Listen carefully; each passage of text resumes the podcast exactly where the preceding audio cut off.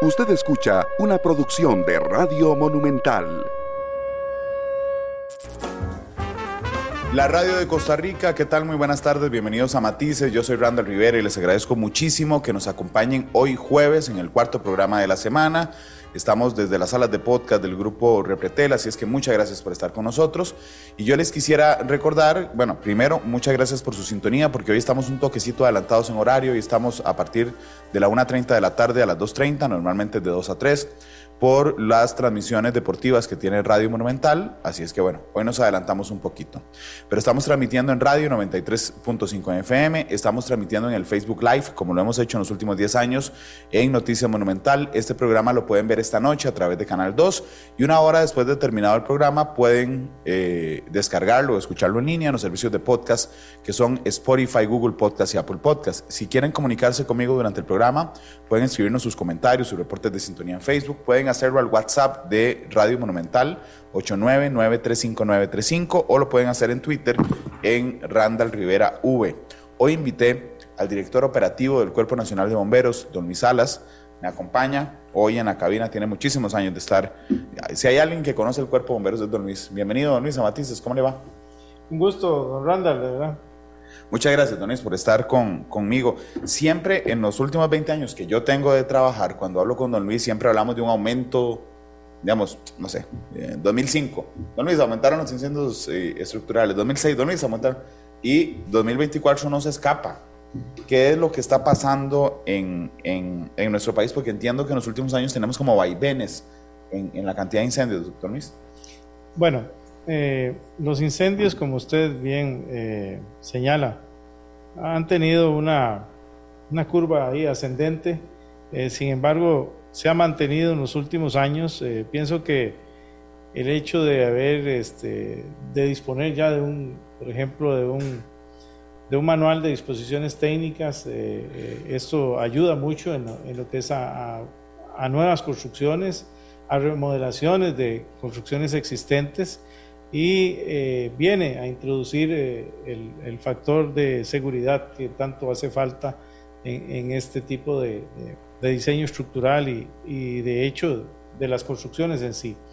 Por otro lado, eh, pues sí preocupa el hecho de, que los anillos de pobreza, por ejemplo, de, no, son personas que ubican sus, sus viviendas en, en lugares eh, de difícil acceso, con materiales de construcción prácticamente lo que logran conseguir y eh, la forma de construir que es este, toda muy unida, eh, que no cuenta con los servicios que se requieren en muchos casos, entonces favorece mucho el desarrollo de los incendios. Y otro es que también en los últimos años, hace 30 o 40 años, no sabíamos qué era la palabra cuartería y eh, con el pasar de los años eh, también se ha hecho, eh, diría yo, un poco popular, tristemente, en nuestro país, la construcción o la, la, variación de estructuras, casas que fueron diseñadas para albergar a una familia de cuatro o cinco miembros y resulta que ahora hay 25 personas viviendo ahí porque en cada habitación es una casa. Entonces esto también eh, trae, eh, de, da sus efectos y, son los incendios que, en su mayoría tenemos. De hecho, el segmento más afectado en viviendas en nuestro país eh, de incendios es el sector vivienda. Y muchos de estos son informales. Don Luis, en los datos que usted nos aporta, yo puedo ver que en 2023 hubo 1.050 incendios estructurales. Eso es 2.87 por día. Este año tenemos 73. Si yo lo divido en los 25 días que tenemos, tenemos 2.92. Es decir, vamos con una tendencia más alta incluso que el año pasado. Podemos hablar primero del perfil, digamos, todos los incendios son diferentes, pero el perfil de los incendios en Costa Rica. Ya tengo un dato que me acaba de dar. El perfil del incendio en Costa Rica es en vivienda. ¿Por qué causa? Bien, como le decía hace un minuto atrás, eh, la primera causa de incendio en Costa Rica son los sistemas eléctricos. Sobrecarga. En su mayoría. Ok, porque es que ahí en eléctrico hay varias cosas. Claro. Puede ser que haya malas instalaciones, puede ser que haya manipulación o puede que, haga, que haya sobrecarga. Sí, en mucho es eh, sobrecarga, lo que le decía. Claro, de las cuarterías y todo que eso. Sí, exactamente. Eh, el uso para el que fue diseñada la estructura y el sistema eléctrico eh, no se mantiene en el tiempo, sino que es variado. el otro es cuando hacemos esas ampliaciones de vivienda y nada más sacamos el, el, toma y de ahí sacamos la extensión para que alimente esa nueva este, ampliación y se queda en el tiempo. Entonces, eh, modificaciones y tercero, porque son realizadas en muchos casos por personal que desconoce realmente cómo opera un sistema eléctrico y eh, eh, también tiene sus, sus, nefastos resultados. Sí, en eso yo recuerdo que hace años, en algunas entrevistas con usted y con don Héctor, el director nacional de bomberos, hablábamos de que realmente los trabajos en electricidad los hace cualquiera, ¿verdad? Tristemente. El, que le haga. Así es. El que le haga. Usted le pregunta, ¿y usted? al fontanero, ¿y usted le hace la electricidad? cualquiera lo hace, Así es. Eh, y recuerdo que me hacían una reflexión de que era impresionante que un tema tan delicado en una casa o un edificio lo hiciera una persona sin certificación. En el marco legal que tenemos, ¿realmente cualquiera puede hacer un trabajo eléctrico? Ah, difícilmente, digamos, no existe un requerimiento así tan, No existe legal ningún requerimiento. Tan exacto. Que Solo sentido común. Exactamente. Eh, realmente no hay, no hay nada que nos diga que, que él no lo puede hacer. Claro. Y, y entonces, Excepto el sentido común. Exacto, exacto. Y, y digamos, vamos a ver, para, para los, los, demás cristianos, los que no sabemos nada de esto, ¿sí? porque además se lo confieso, para mí la electricidad es tan compleja, digamos, yo, yo, le, tengo, yo, yo le tengo mucho respeto, no... Eh, Igual yo, créame. Ni siquiera así hacer el, el, el, match que uno hace. El empate. Con, nada, nada, el empate cable, nada, nada, cero. Pero cuando las cosas vienen empaquetadas, como que te da una, una, un cierto confort de hacer. Voy a ponerle un ejemplo. Si yo, si yo voy a ampliar la casa o voy a dividir una sala en dos, ¿ok? De un lado no me quedan tomas. Yo jamás en la vida destaparía el toma para, para hacer un empate y sacar un cable. Jamás en la vida. Pero le voy a confesar, sí, agarro una extensión, la conecto, tiro la extensión al otro lado y de ahí saco tres regletas para darle electricidad. Entonces, de alguna manera, no manipular con mis manos la electricidad me da cierto confort a decir, bueno, no, pero esto es un toma normal, ahí lo, lo pego. Ninguno de, nosotros, los civiles, tenemos una concepción de lo que significa la carga del sistema, ¿no es? Sí, lastimosamente. Eh, esto se, realmente es, es, es fácil de, de, conocer si vamos, por ejemplo, eh, a conocer el, el, el, centro de distribución de nuestra vivienda. Y la caja de Brecker. La caja de Brecker, lo que llamamos. Y, este, y entonces hay una serie de botones sensores térmicos ahí que, que van a... El break, la palanquita. Break, exactamente, y que se van a, a, disparar si hay un consumo mayor al que él tiene capacidad. Sin embargo, entonces eh, es ¿Y muy cómo común, sé yo cuál consumo tiene? Eh, normalmente, cuando el ingeniero que hizo la vivienda, Ajá. y es ahí donde... Ahí, ahí estamos ahí- llegando al tema. Exactamente, cuando el ingeniero eh, este, revisa y ve la- el consumo, dice, bueno, ¿cuántas personas van a vivir aquí? Bueno, son tres dormitorios, los dormitorios son para cuántas personas y etcétera. Cuando se está diseñando, en esa etapa es cuando se debe calcular eh, los consumos. Ya, ya están, hay tablas incluso de cuánto es lo que consume eh, un ser humano, etcétera. Bien, pero cuando son informales, Claro. donde no media un profesional, entonces sencillamente eh, el- la persona que, que, que acostumbra a hacer esos trabajos de esa forma, entonces eh, él dice, no, no, yo siempre pongo 15 amperios por cada eh, uno de las distribuciones y no necesariamente la persona que va a usar en la casa o el cuarto sabe que ese, esas tomas, que ese dormitorio en su totalidad, porque so- están conectados los tomas, Sí. tiene capacidad para 15 amperios. Entonces viene y le pone un televisor, le pone, resulta que empezó a trabajar el muchacho y dijo, no, no, yo quiero una refri pequeña en mi cuarto. Y entonces viene y la pone, uno puso la pantalla y un equipo sonido y viene y supera eso. Más el celular. Más la carga del celular y todo lo que usted quiera además. Claro, que era el otro tema que le iba a tocar. No, voy, voy a darle vuelta a la moneda, no solo en la carga, digamos, o en la responsabilidad que tenemos a la hora de diseñar las ampliaciones y las manipulaciones, sino también cómo ha ido variando la, la vida. Digamos, si tenemos una casa construida en los 80s, por ejemplo, eh, no había pantallas en todos los cuartos, no había refris. Un solo televisor para toda la casa. no había refris pequeñitas, no había una computadora en cada uno de los lugares, no tenías el cargador del celular, el cargador de los audífonos. La impresora. exactamente, el, el, juego de video. Eh, o sea, la demanda desde el usuario.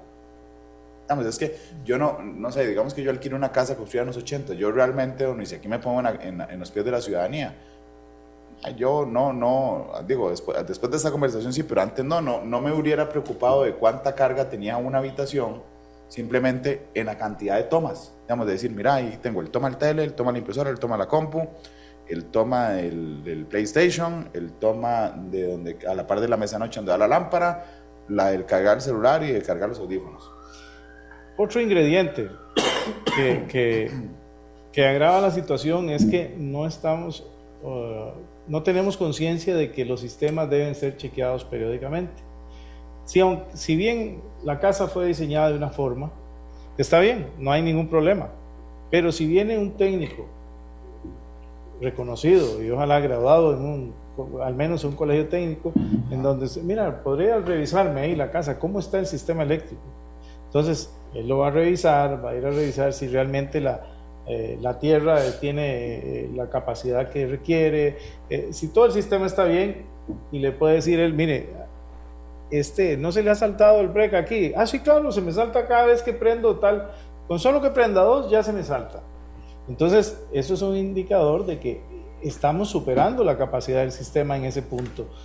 Es ahí donde podría él recomendar, mire, vamos a separar las, las los tomas y todo para, para que las cargas... Para bajar la carga. Para bajar la carga y que sean las correctas. Entonces, eh, uno, la primera etapa, el diseño y construcción, si no es por personal que realmente conoce del tema y que lo hacemos por mera costumbre, pero también si pudiéramos y esto ayudaría muchísimo ah, en los incendios en viviendas, si pudiéramos cada al menos cinco años hacer una revisión de los sistemas eléctricos.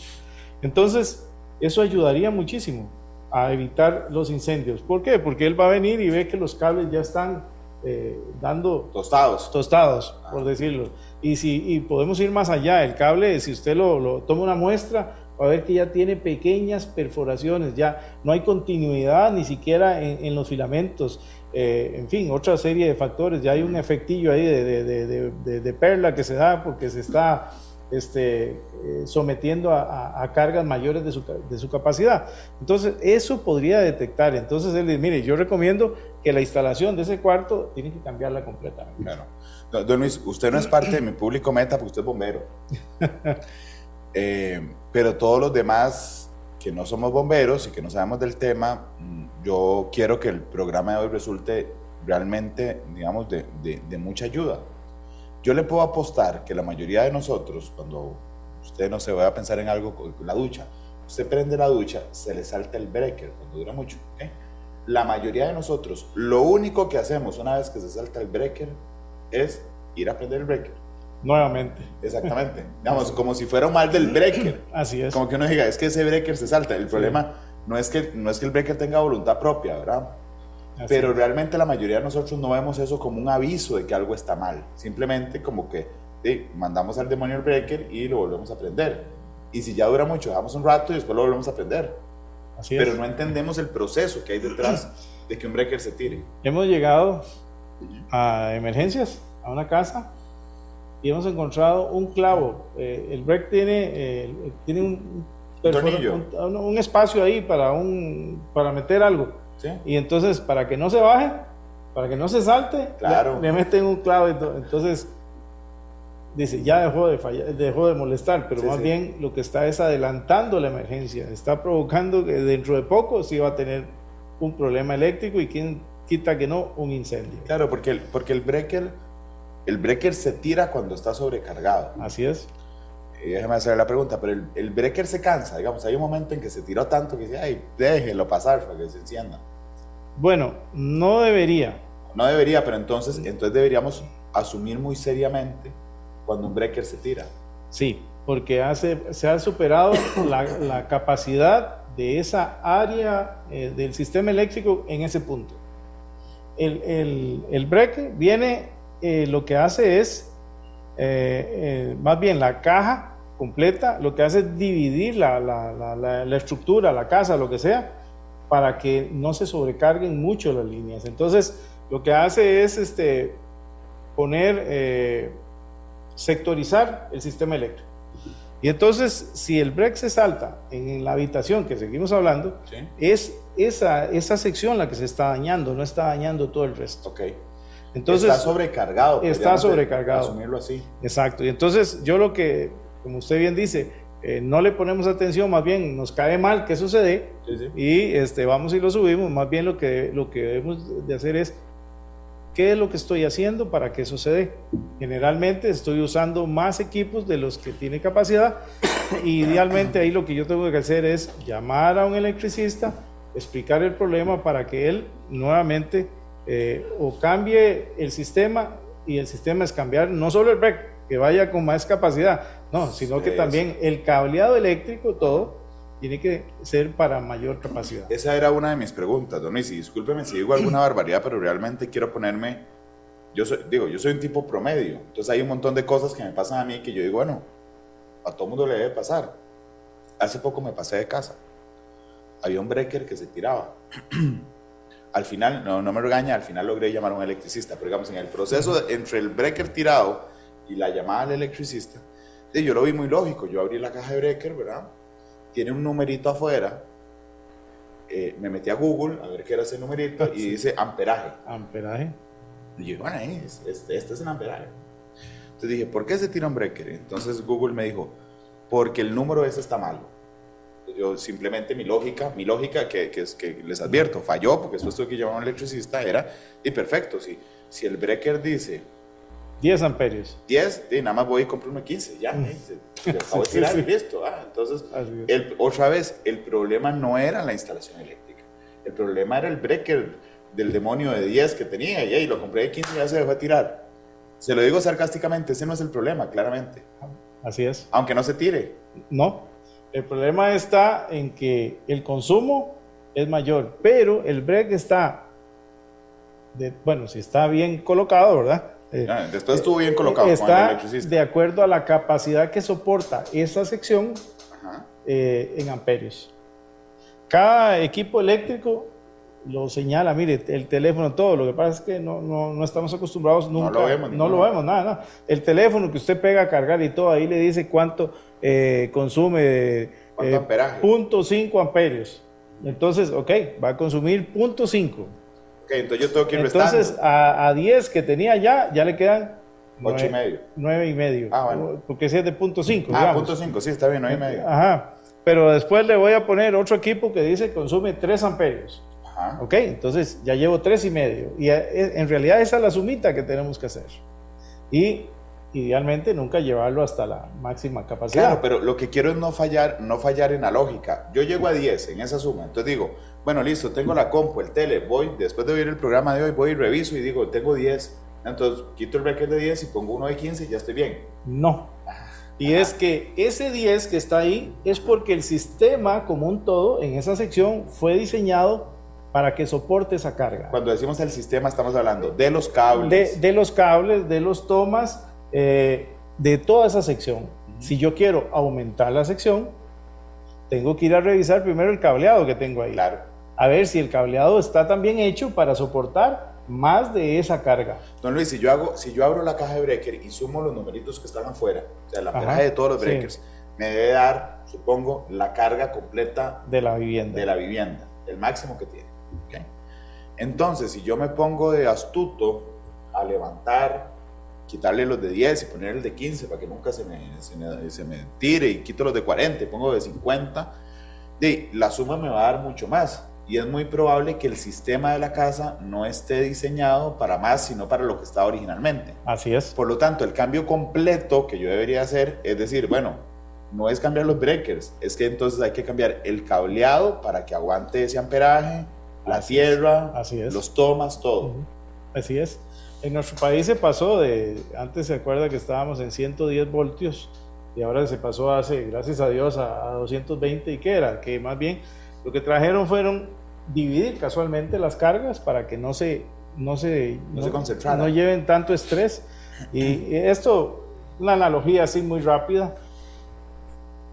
¿Por qué un ser humano teniendo a la par una moto no corre 100 kilómetros? Y usted dice, yo corro, no sé, a 8 kilómetros por hora, póngale, o a 10 kilómetros por hora. Y si yo quiero correr más, voy a pegármela a una moto que me jale y voy a correr la misma velocidad de la moto. ¿Qué pasa cuando la moto empieza a jalar a más de la capacidad que usted tiene? Se cae. Se cae. Se va a caer porque usted no puede llevar eso. Bueno, si hacemos la analogía con un sistema eléctrico, aquí no es que se va a caer, bueno, se va a caer, sí, se, se tira, el, breaker. El breaker, ok. Pero si usted sigue en eso, va a deteriorar el sistema, el cableado, que va a llegar un momento en que ya se va a incendiar. Y es lo que hablamos de un cortocircuito. Claro, y, si yo hago la, la, cabezonada esa que le dije, entonces quito el breaker de 10 y pongo el de 15 y subí toda la carga de la casa en 5, ya no se me tira ese, ese, ese particular, pero estoy afectando todo el resto. Todo el sistema y lo va a deteriorar de una forma en que va a llegar un momento en que se le va a incendiar y es inevitablemente tendrá un incendio en su casa. ¿Cuándo? Cuando de lo que siempre pasa, cuando menos nos, lo esperamos. Es muy bonito, por ejemplo, eh, ahora eh, ver las casas iluminadas en fin de año, eh, todo. Ah, entonces debemos, lo que debemos siempre es tener presente cuáles son las capacidades del sistema, qué es lo que yo puedo hacer para este, poderlo llevar a, realidades. Si yo quiero este, iluminar la casa exteriormente, también consultar. Mire, ahora hay este solares, sistemas eléctricos solares, están los LED que consumen prácticamente eh, un 90% menos de la electricidad o un 80% menos de la, de la, electricidad que consumen los bombillos convencionales. Entonces también hay alternativas. Nos podemos asesorar y buscar esa media que nos permita que nuestros sistemas eléctricos no fallen tanto y, este, eh, y en realidad no es que fallan, es que los llevamos a fallar. nos abusamos de ellos. Nos abusamos de ellos en realidad, porque el sistema son muy buenos. Mire, la electricidad es una de las invenciones que, que mejor que ha tenido el hombre, pero no podemos abusar de ellos. Claro. Don Luis, en su experiencia, ¿qué es lo peor? Ya me contó lo del, lo del clavo en el breaker, pero ¿Qué es lo peor que usted ha visto? Y usted dice, por Dios, ¿cómo a alguien se le ocurre hacer esto? Bueno, hemos visto también en, las cuchillas. Ajá. Igual, eh, se va la cuchilla y se va, entonces le pone un clavo. Claro, para, que no se vaya. Claro, nunca se vaya. Es más, se quemó la casa y están los clavos ahí. Claro, es decir, la cuchilla nunca se bajó. Exactamente. Esas son cosas que hemos visto así. Este... Incluso en cosas que no se incendian, digamos en Navidad creo, y supongo que lo han visto, aún toma de no sé cuántas, 10, 14. Todas las que den capacidad. Sí, no, y si no da capacidad, usted le pega una regleta Otra y más, saca. Así es, así es. Así es, esto es, este, y, y, no solo en Navidad, siempre. En varias oficinas usted va y ve y, realmente se asombra, de, dice, Dios mío, qué, qué buen equipo, eh, qué, qué, buen sistema, porque no se ha incendiado. Claro. Don, hablemos de algo que para mí es un mundo y creo que para la mayoría de los costarricenses, la ducha ustedes los que saben hablan de las tierras como si fuera una cosa importantísima. la gente supongo que lo ha visto. Eh, llega, agarra la ducha, y sobre todo digamos en las, en, las, en las instalaciones o construcciones que no son muy, eh, digamos, porque no son muy caras, entonces uno, uno lo hace más cómodo, entonces tiene un tubo de agua y simplemente le pega una ducha. La ducha trae tres cablecitos, entonces usted dice, claro, de la pared salen dos, sobra uno siempre, la Tierra. Entonces uno dice, claro, esta la pego al positivo, esta la pego al negativo, y alguien dio con la enorme invención de que la Tierra nada más la pego al tubo. Sí. Y eso, don Luis, créame, yo me fijo mucho en eso. Eso pasa en el 90% de los lugares que tienen ducha, ¿verdad? En algunos, sí. Eh, lo que pasa, un sistema eléctrico, bueno, la electricidad es eh, lo más simple, es un flujo de electrones, ¿verdad? Sí, sí, sí. entonces, Entonces él, él necesita eh, una, una, vía de llegada y de salida, ¿verdad?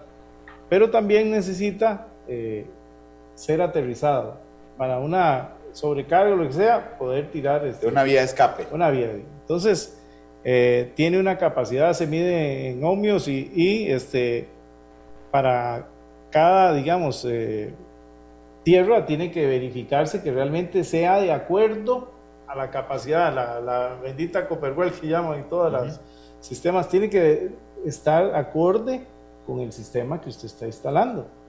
Eh, y entonces es ahí donde no siempre esa es la mejor opción, porque no, no siempre el, el, el, tubo, dice usted, ahora hay tubos en PVC, claro. Y usted le pega la cosa esa y no está haciendo nada. No está haciendo nada. Entonces, nuevamente, vea, aquí la recomendación es hay que buscar a la persona que sabe, al electricista.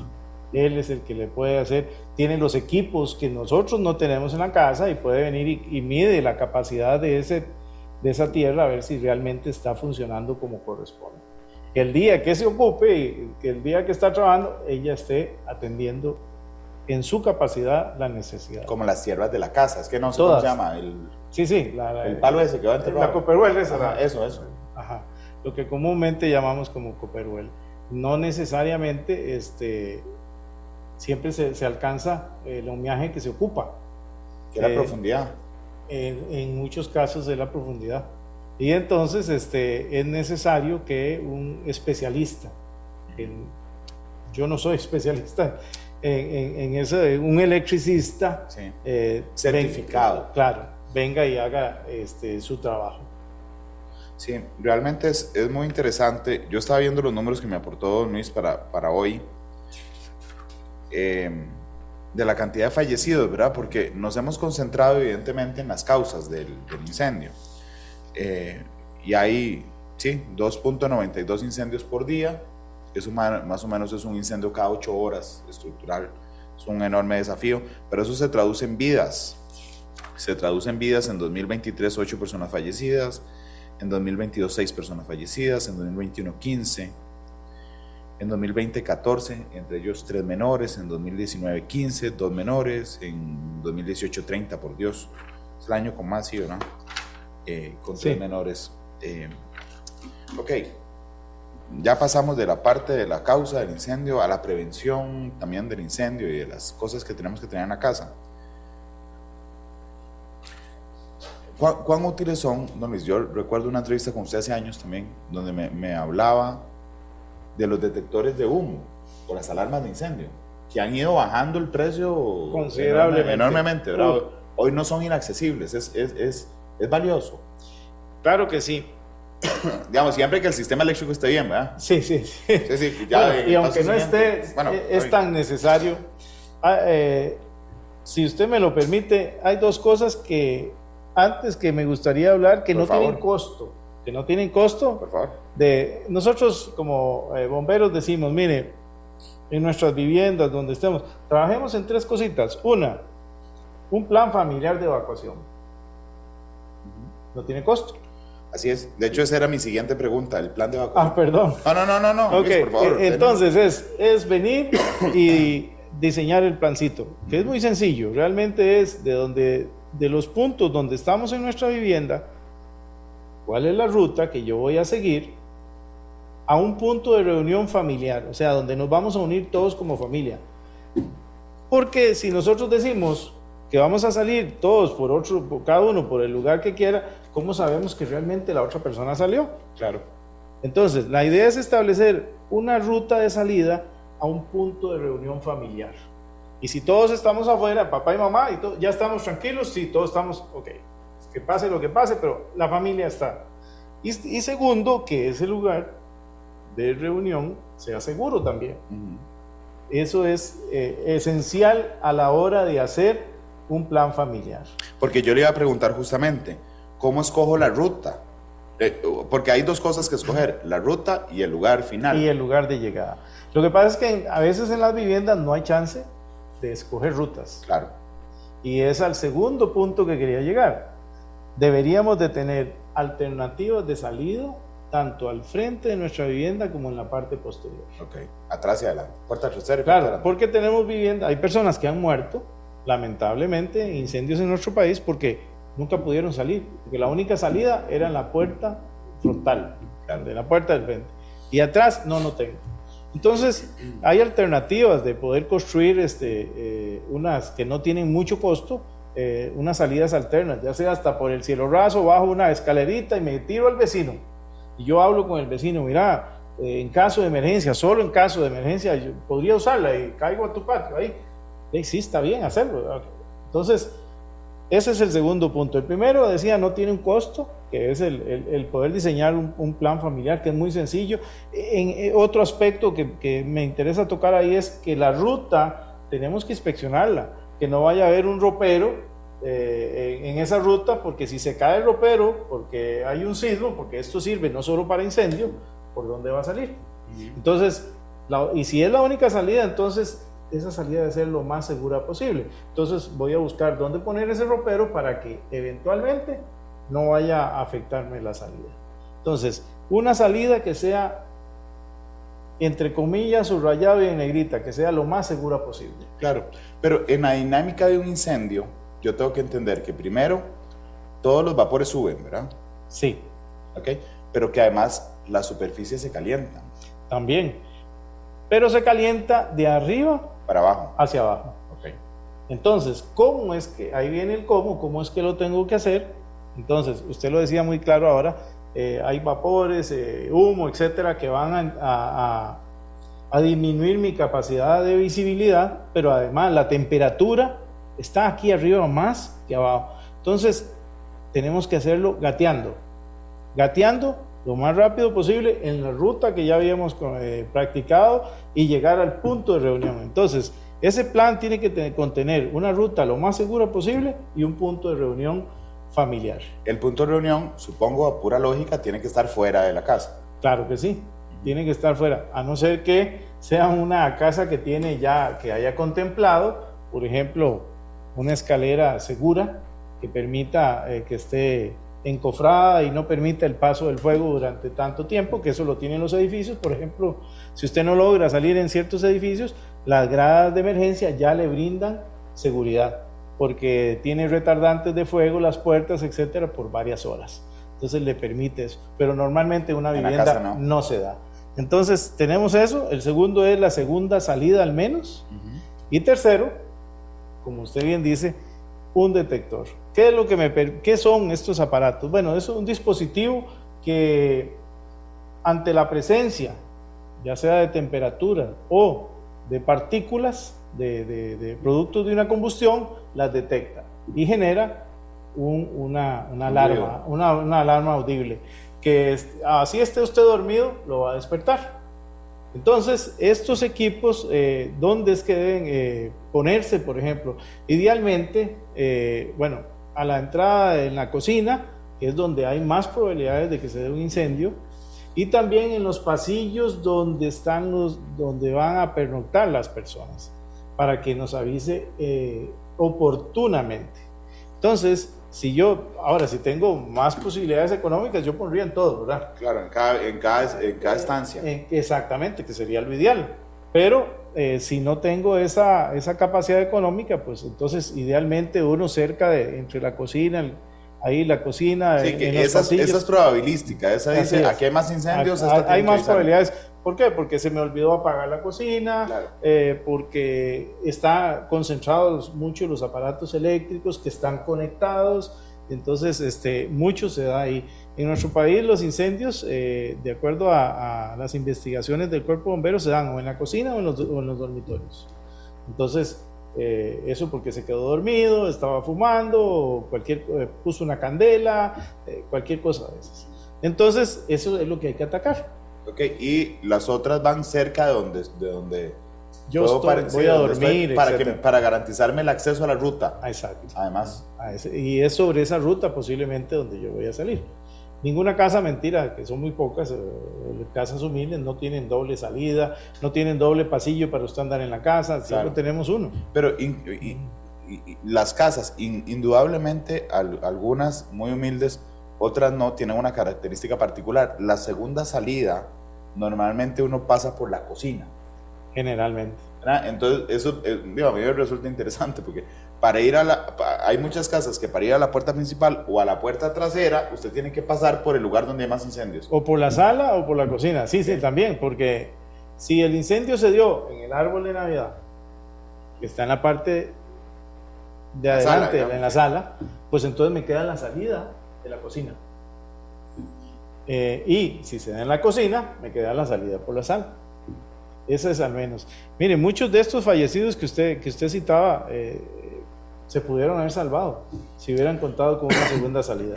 Don Luis, ¿y la atención de ustedes? Porque, si me, si me permite, Don Luis lleva más de cuatro décadas trabajando en el cuerpo de bomberos.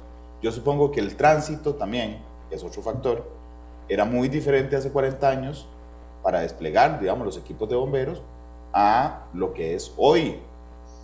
Así es. Eso, eso a ustedes les afecta. muchísimo, muchísimo. Yo, realmente mm, agradezco a toda la ciudadanía. Cuando yo voy manejando y, oímos una sirena, todos, mm, me consta, son muy pocos la gente, muy, muy pocos creo que, que no a campo, pero todo el mundo busca hacia dónde, hacia dónde correrse, pero supongo que enfrentan dilemas sí, Yo, yo le puedo decir que, que efectivamente, eh, bueno, el cambio es muy radical, muy, muy radical. Eh, una salida en San José Centro, eh, a la, por ejemplo, al sector de la Asamblea Legislativa hace 10 o 15 años, eran 5 minutos. Y de acuerdo a datos que tenemos ahora, hemos durado entre 11 y 17 minutos. Hasta tres veces más se han duplicado. Una hora pico, no hay por dónde pasar. Eso pues sí, sí, ha sido algo este, que afecta. Y, no es solo San José. Usted va a, a, Cartago, a la Abuela, a Heredia, vaya a Liberia, vaya a cualquier, a, Limón, a la entrada, en fin, es igual. Don Luis, me quedan a mí cuatro temas por hablarle, me quedan 10 minutos de programa. Voy a ir a la pausa, le voy a contar cuál es porque tal vez usted quiera agregar alguno más, lo puede hacer con toda tranquilidad. Yo quiero hablar de hidrantes porque antes, creo que cuando se dice, además aquí no en Costa Rica, pero creo que cuando se diseñan, los bomberos deberían o tienen, digamos, la certeza de que hay una red de hidrantes que va a atender una emergencia. Creo que en Costa Rica no pasa necesariamente, así es que ustedes tienen que confiar mucho en sus cisternas, no solo en los hidrantes, esa es una cosa importante. Lo otro, ahí tengo hidrantes, cisternas, el gas, que es el manejo en Costa Rica del gas y los incendios forestales. Si quiere hablar de cualquier otra cosa, la agregamos con mucho gusto. Pero voy a ir a la pausa comercial. Gracias por estar con nosotros, por hacernos el reporte de sintonía. Ya regresamos con don Luis Salas, que es el director operativo del Cuerpo de Bomberos. Ya volvemos. Matices, porque la realidad tiene muchos tonos.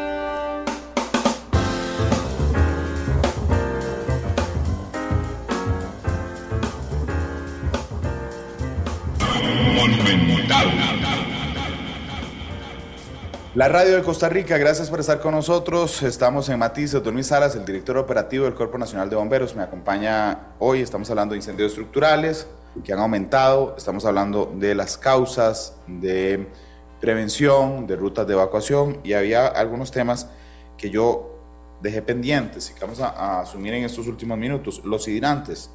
Eh, porque entiendo que en Costa Rica ustedes no se confían en que haya una red de hidrantes, digamos, ahí va siempre los cisternas del cuerpo de bomberos, pero deberíamos tener una red de hidrantes robusta, ¿no es? Sí, eh, un incendio ya declarado eh, no se puede atender solo con el agua que transportan las unidades de bomberos. No, no se puede. No se puede. el agua que lleva una máquina de bomberos son mil galones y eh, lo que le permite es dos o tres minutos de trabajo. ¿En serio? En el mejor de los casos. Yo pensaba que con eso apagaba el incendio completo. Para nada. Imagínense que eh, lo que el bombero hace con lleva líneas o mangueras preconectadas, los bomberos bajan y lo, la, si el, el, incendio está empezando, es incipiente, nos permite hacer un ingreso a la vivienda. Entonces hacemos eh, Buscamos encerrar el fuego de lo que no se está quemando a lo que se quema para protegerlo. Y este, también estamos haciendo una búsqueda primaria a ver si hay personas. Eh, usamos cámaras térmicas, etcétera, pero nos concentramos en eso. La descarga de un pitón de esos, de una manguera de esas, eh, la que menos eh, va a tirar son 125 o 100 galones por minuto. Entonces, si un bombero avanzó y está usando una línea y siempre llevamos al menos dos líneas para que vamos a cerrar el fuego en, dos de, dos puntos diferentes eh, para que sea más efectivo, entonces hay una descarga, la mínima va a ser 200 galones por minuto. O sea, si llevamos mil galones, cuatro minutos. Cuatro minutos de agua. Entonces, eso es lo que. Entonces, si ya el incendio está declarado, eh, necesitamos llevar un, tendido de mangueras que lleva en la parte y buscamos el hidrante. El hidrante, de acuerdo a la ley en Costa Rica, eh, si es para una zona urbana, debe dar dos hidrantes en línea, deben dar al menos 500 galones por minuto. Eh, o sea, la línea, la tubería debería dar mil galones. Eh, si hablamos de zonas comerciales son 750 galones y si hablamos de, de industria, mil galones. Eso es muy difícil en nuestro país y es difícil porque eh, las tuberías que alimentan los hidrantes generalmente no tienen los diámetros capaces de, suministrar esos volúmenes. Es ahí donde... O sea, no basta solo el hidrante. No basta solo el hidrante. Poner el hidrante eh, en algunos casos es decorativo porque no tiene agua. ¿Y qué hacen en esos casos con eso? Porque no siempre llevan cisterna. Eh, bueno, siempre cualquier incendio estructural es con dos unidades extintoras y si ya conocemos el riesgo, en algunos casos eh, van con más equipo. Tenemos unos preplanes de incendio para ciertos este, sectores. sectores en donde ya prácticamente van tres o cuatro unidades. Ok, pues qué difícil. Yo creo que todo el mundo después del programa va a ir a buscar frente a la casa donde hay un, un, hidrante, Y eso no basta, digamos, a ver cuánta agua llega allí. Es correcto. Es como que usted tenga un tubo en la casa, abre y le caiga un hilito de agua. Eso mismo, exactamente el gas, que, es muy popular por, su precio. Hoy hay carros de gas, hay calentadores de agua de gas, hay gas para cocina, por supuesto. Hemos enfrentado toda una polémica con los cilindros. ¿Sigue siendo un, peligro latente el gas? Sí, eh, el, gas como tal, no. El problema es la manipulación y el uso de un tipo de válvula en nuestro país eh, que, bueno, que solo se usa prácticamente en Centroamérica. Eh, nadie más la usa. Nadie más la usa. Y es que es una válvula que no permite eh, administrar el flujo. Esa válvula, no, ese, esa válvula en sí no tiene un cierre. ¿no? Usted no lo puede hacer manualmente. Entonces, cuando se dan fugas, se va lo que tenga el cilindro porque no hay forma de controlarlo. Entonces, eso ha generado muchas veces incendios porque esa fuente, ese gas que es más pesado que el aire, se va a dispersar y alcanza una fuente de ignición y se va a incendiar. Y eso es lo que nos pasa. Si, si nosotros, el, prácticamente el 95% de las emergencias que tenemos con, con, gas es en cilindros pequeños y generalmente es en la válvula o la tubería que va hacia el, hacia el dispositivo, la cocina o lo que fuera. Claro. Pero digamos, hablando de los cilindros, yo tuve un carro de gas, Luis, y me acuerdo que, que, el sistema era muy complejo. Digo, tuve un carro de gas serio, eh, digamos, bien instalado. El sistema era muy complejo porque las válvulas del cilindro, por ejemplo, eran, no sé cómo decirle, uno da vuelta de rosca. Así es. Tenía además un dispositivo de seguridad muy cerca que si algo pasaba... Él libera. ajá, él liberaba el tanque nunca se llenaba completamente. Debe llenarse un 85%. Pues yo tenía serios este, dudas al respecto. Pero cuando veo los de cocina, no encuentro esa, esa, esa robustez en seguridad que yo encontré en, en, algún momento un carro de gas, no lo veo en los cilindros de cocina.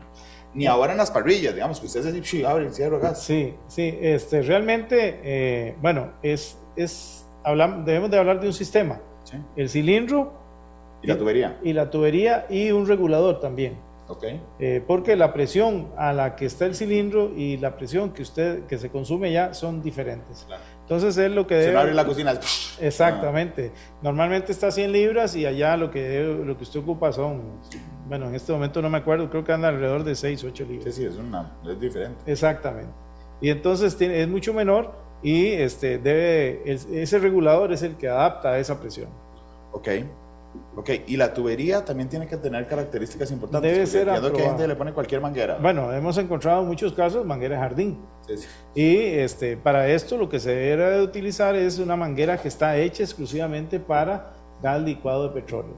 Soporta alrededor de 500 libras, o sea, cinco veces la capacidad. Eh, tiene unas perforaciones microscópicas, bueno, no son microscópicas, pero son muy pequeñas, que permiten que cuando queda eh, gas en, en- en la tubería, él la va a disipar sin, sin capaces de, de mantener una combustión. Claro. Ah, qué interesante. Sí, yo nunca había pe- pensado eso. Si usted abre, un- no lo hagan, pero si usted abre un cilindro de gas, suena, o sea, la presión es fortísima. Así es. Cuando se abre la cocina, para, para prender la cocina, jamás es esa presión. Ah, nunca. Es muy en algún lado queda, en algún, cado- en algún lado queda esa estela del, gas que salió del, del, del cilindro al gas que sale Así la es, cocina. así es. Y este, en, lo ideal, la otra cosa que se recomienda es que tenga eh, un paso. Si es en la cocina, ojalá el cilindro tiene que estar afuera, no puede estar adentro por una fuga. Que eso, lo hemos, eso sí lo hemos avanzado bastante. ¿verdad? Muchísimo, claro que sí. Y lo otro es que tenga una llave de cierre rápido, de un cuarto de vuelta, que me permita que si el problema se dio aquí en la, en la cocina, Yo cierro. Yo, cierro allá rápidamente sin exponerse. Y esa es la, esa llave tiene que estar en un lugar que no se que no Que esté exponga lejos del cilindro. del, de- eh, del, del dispositivo, de la cocina o lo Ah, que usted también, tenga.